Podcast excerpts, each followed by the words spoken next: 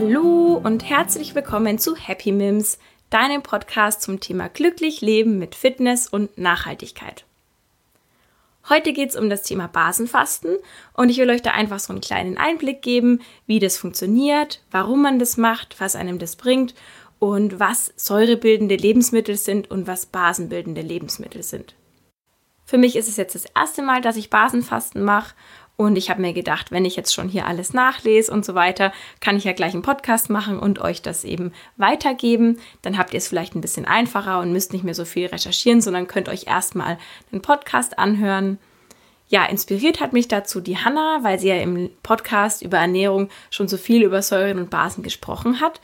Und ja, hat mich da eben neugierig gemacht, was das auch mit meinem Körper eben vielleicht anstellen könnte, wenn ich mal so ein Basenfasten mache. Also zum einen so mit der Haut, aber auch im Bezug auf die Verdauung, aufs Abnehmen vielleicht und ja, wie man sich halt danach einfach fühlt. Und ja, die die beste Zeit ist einfach nach den Feiertagen, wenn man sich so viel Schrott äh, einverleibt hat und eben auch ähm, an Silvester Alkohol getrunken hat und so weiter, dann ist es jetzt eigentlich der perfekte Zeitpunkt, finde ich, um so einen kleinen Reset-Button für den Körper zu drücken, eben zum Anfang des Jahres. Und ja, deswegen wollte ich das jetzt mal ausprobieren und ich erzähle euch dann sehr gerne von meinen Erfahrungen, vielleicht in einem Podcast, aber auch natürlich auf Instagram.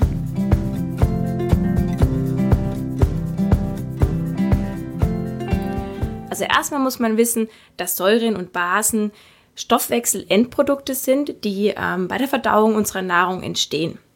Sowohl Säuren als auch Basen sind wichtig für unseren Körper und geben dem Körper Nährstoffe.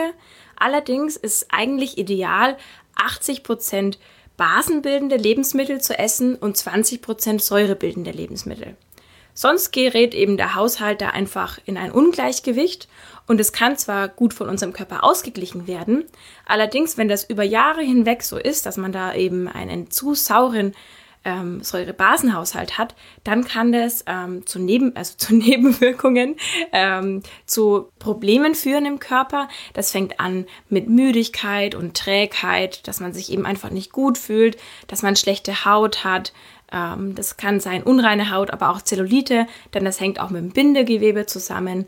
Und es kann auch Allergien auslösen oder zu Kopfschmerzen führen, zu Entzündungen im Körper und im schlimmen Fall sogar zu Erkrankungen wie zum Beispiel Diabetes. Gesund ist es also prinzipiell für den Körper, wenn man viele basische Lebensmittel zu sich nimmt und eben weniger säurebildende Lebensmittel. Ein Basenfasten ist jetzt ein bisschen ähm, extremer. Da wird man wirklich für eine Woche oder zwei Wochen, je nachdem, wie lange man es eben machen will, mal komplett auf Säurebildner verzichten, um einfach dem Körper eine Pause zu geben, um auch den, so eine kleine Darmkur so zu, sozusagen zu machen.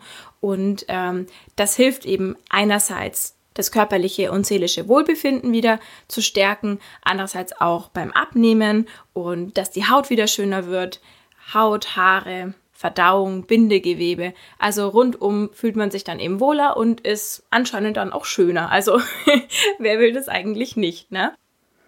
Also wenn ihr jetzt sagt, ihr wollt euch wieder aktiver fühlen, ihr jetzt, wollt nach den Feiertagen mal wieder was für eure Gesundheit machen oder ihr habt vielleicht wirklich konkret schlechte Haut ähm, oder eine schlechte Verdauung oder Probleme wie zum Beispiel Allergien, dann ist es auf jeden Fall eine gute Möglichkeit für euch, dem Körper mal eine Fastenkur zu gönnen. Beim Abnehmen soll es auch helfen. Es ist aber natürlich jetzt eigentlich nur ein kürzerer Zeitraum, denn das Basenfasten macht man normalerweise so ein, zwei Wochen oder höchstens bis zu sechs Wochen, ähm, je nachdem, wie man auch sozusagen sich körperlich fühlt. Wenn man jetzt jemand ist, der eher weniger wiegt und zu Untergewicht tendiert, sollte man es auch nicht zu lange machen, denn ähm, beim Basenfasten hat man jetzt halt auch nicht so die kalorienreichen Lebensmittel und dann ist das auch nicht gut, wenn man jetzt eher zum Abnehmen tendiert. Basenfasten ist übrigens gerade im Winter jetzt auch super, weil es unser Immunsystem stärkt. Ähm, das hängt ja auch mit dem Darm zusammen und das Basenfasten gibt ja dem Darm jetzt eine Kur. Das heißt, danach sind wir einfach auch wieder gestärkt für einen Winter ohne Erkältungen. Was den Säurebasenhaushalt auch beeinflusst, ist zum Beispiel Stress oder zu wenig Schlaf, Bewegungsmangel. All das hat eben auch einen negativen Einfluss auf den Säurebasenhaushalt, währenddessen ähm, ein, ein sportlicher Mensch, der eben genug schläft, ähm, zum Beispiel besser Säurebildner sozusagen ausgleichen kann. Jetzt stellt sich natürlich die Frage, was sind denn eigentlich Säurebildner? Also welche Lebensmittel bilden Säuren?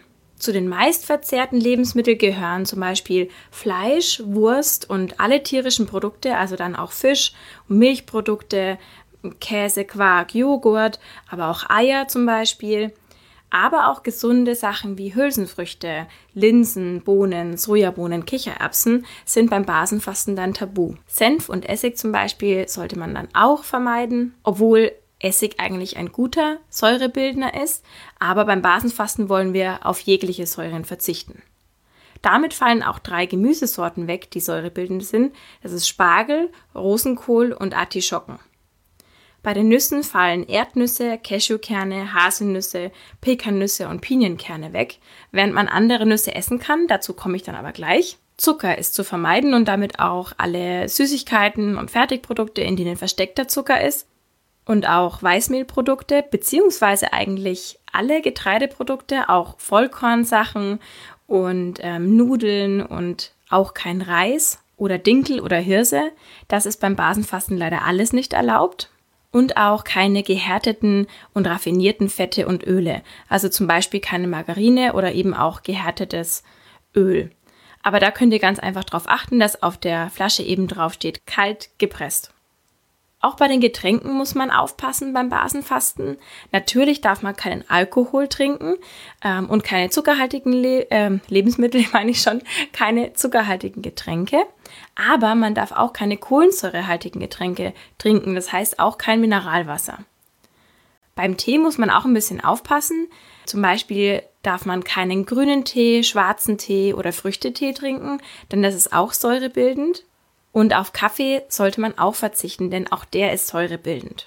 Aber keine Angst, ihr könnt auch ganz viele Teesorten trinken, wie zum Beispiel Kamillentee, Pfefferminztee, Fencheltee, Anistee und ja, da könnt ihr einfach nochmal genauer nachlesen dann. Genauso jetzt bei den basenbildenden Lebensmitteln, hauptsächlich Obst und Gemüse. Ich erzähle euch jetzt einfach mal so ein paar Sorten, die ihr essen könnt und dann könnt ihr nochmal nachlesen, am besten auf www.basenfasten.de. Da seht ihr auch nochmal eine tolle Übersicht. Oder ihr holt euch auch diesen Ratgeber, den ich jetzt gerade hier verwende. Der heißt einfach Basenfasten von Sabine Wacker. Da steht auch, da gibt es so eine ganze Liste, da steht auch alles drin. Aber beim Gemüse ist zum Beispiel Kartoffel super, weil das eben auch Energie gibt und satt macht. Ihr könnt auch essen Brokkoli und Blumenkohl, Karotten, Salat, Gurke, Paprika, Tomaten, also wirklich alles Mögliche, außer diese drei, die ich vorhin gesagt habe. Und auch Obst ist basisch, auch wenn man manchmal glaubt, dass es säurebildend ist, weil es ja manchmal so sauer schmeckt. Aber sogar Zitronen sind basenbildend. Das heißt, ihr könnt essen Zitronen, Orangen, auch Äpfel und mal eine Mango oder Ananas, Birnen. Also beim Obst, da könnt ihr zugreifen. Allerdings ähm, immer auch mit dieser 80-20-Regel. Das heißt, 80% Gemüse sollte man essen und 20% Obst. Weil Obst einfach mehr Zucker hat und auch nicht so lange satt macht wie Gemüse. Gemüse ähm, hält lange satt und wird einfach vom Körper nicht so schnell verstoffwechselt. Zum Verfeinern und Snacken könnt ihr zum Beispiel essen Mandeln, Walnüsse, Kürbiskerne, Sonnenblumenkerne und auch Erdmandelflocken. Die Erdmandelflocken findet ihr im Biomarkt zum Beispiel oder auch online. Ähm, das könnt ihr zum Beispiel verwenden für eine Art Müsli, zum Obst dazu oder auch zum Smoothies machen. Und falls ihr der totale Müsli-Typ seid, ihr dürft ja leider keine Haferflocken oder ähnliches essen. Es gibt aber gekeimte Haferflocken oder gekeimte, ja, gekeimtes Müsli im Allgemeinen. Das muss man aber, glaube ich, online bestellen. Ich habe es nicht gefunden im Biomarkt. Ähm, ja, aber das ist eine Alternative, wenn man der totale Müsli-Fan ist und macht eben auch satt. Zum Zubereiten von eurem Gemüse könnt ihr, wie gesagt, kaltgepresstes Öl verwenden, zum Beispiel Olivenöl, Rapsöl, Walnussöl und so weiter. Und mit dem Gewürzen soll man beim Basenfasten eher sparsam umgehen, also auch nicht so viel Salz verwenden. Gute Gewürze sind zum Beispiel Kurkuma, Kreuzkümmel, Kümmel, Schwarzkümmel, Muskatnuss oder auch Pfeffer.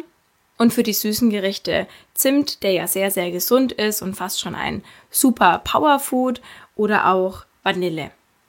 Eine Sache ist mir jetzt noch eingefallen zum Thema Wasser. Ähm, es heißt auch, dass man qualitativ hochwertiges Wasser trinken soll. Das heißt ähm, Quellwasser zum Beispiel, wo einfach möglichst viele Nährstoffe drin sind und dann die körperlichen Funktionen eben optimal unterstützt. Wichtig ist es auch viel zu trinken beim Basenfasten, also zwei bis drei Liter am Tag. Wie gesagt, ihr könnt ja Tee trinken, Wasser trinken mit Zitrone oder auch mal eine Gurke reinschnippeln und ihr könnt auch frisch gepressten, also am besten selbst gepressten Saft trinken, zum Beispiel Orangensaft.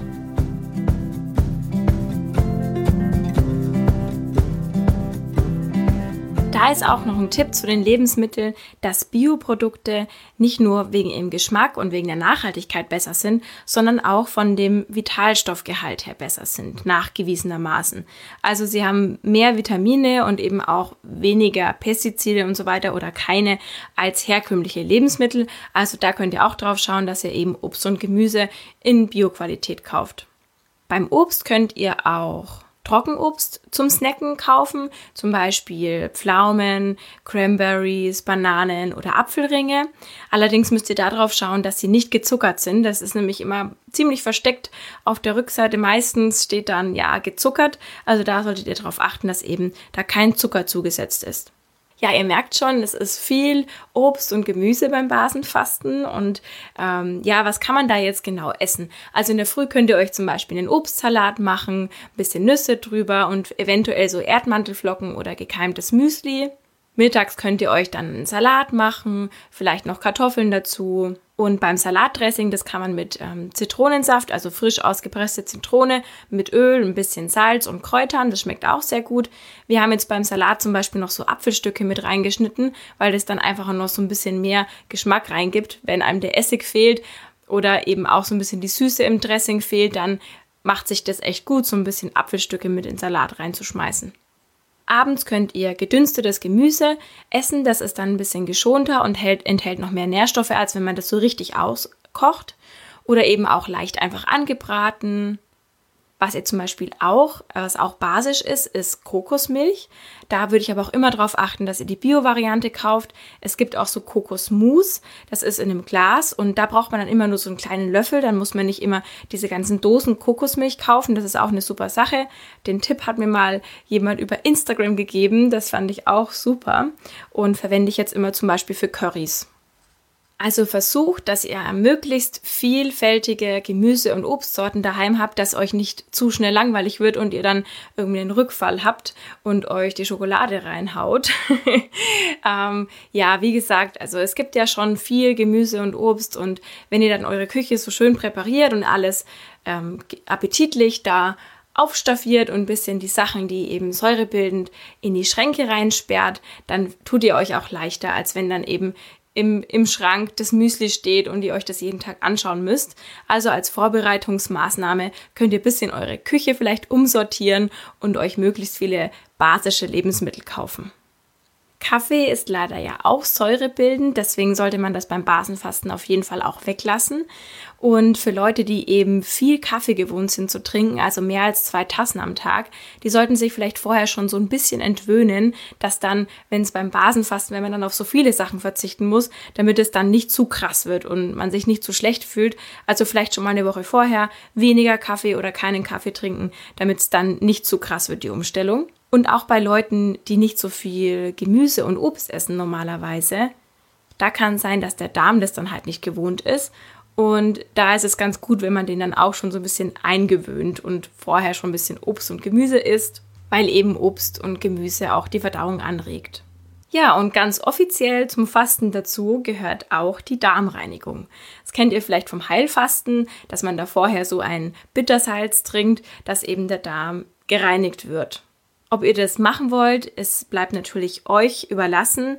Allerdings wird es schon immer betont, dass dann ähm, das zum wesentlichen Erfolg des Basenfastens irgendwie dazugehört und beiträgt. Also ihr könnt das zum Beispiel eben, wie gesagt, mit so einem Bittersalz machen. Das schmeckt auch nicht so furchtbar wie dieses Glaubersalz. Es hat so einen leicht zitronigen Geschmack, heißt es zumindest. Ich habe es noch nicht probiert, muss ich ganz klar sagen. Also wenn ihr das machen wollt, dann recherchiert am besten nochmal oder fragt in der Apotheke eben nach. Ähm, da wird es als Brausesalz verkauft. Das trinkt man dann eben und ähm, das, das reinigt den, und entleert den Darm, bevor man eben mit der Basenfastenkur anfängt. Eine andere Möglichkeit ist zum Beispiel auch ein Einlauf, aber wie gesagt, ich möchte jetzt gar nicht so tief hier auf die Darmreinigung eingehen in dem Podcast. Wenn ihr das machen wollt, dann informiert euch einfach nochmal genauer. Ihr könnt, wie gesagt, auch auf die Website vom Basenfasten gehen oder einfach mal in der Apotheke nachfragen. Ansonsten findet ihr auch viele Rezepte eben wie gesagt auf diesen basenfasten.de oder in dem Ratgeber von GU von Sabine Wacker oder ihr schaut auch öfter mal in meiner Story vorbei, da werde ich posten, was wir so essen und dann könnt ihr euch da vielleicht ein bisschen inspirieren lassen. Ansonsten, wenn ihr Fragen habt, dann schreibt mir einfach.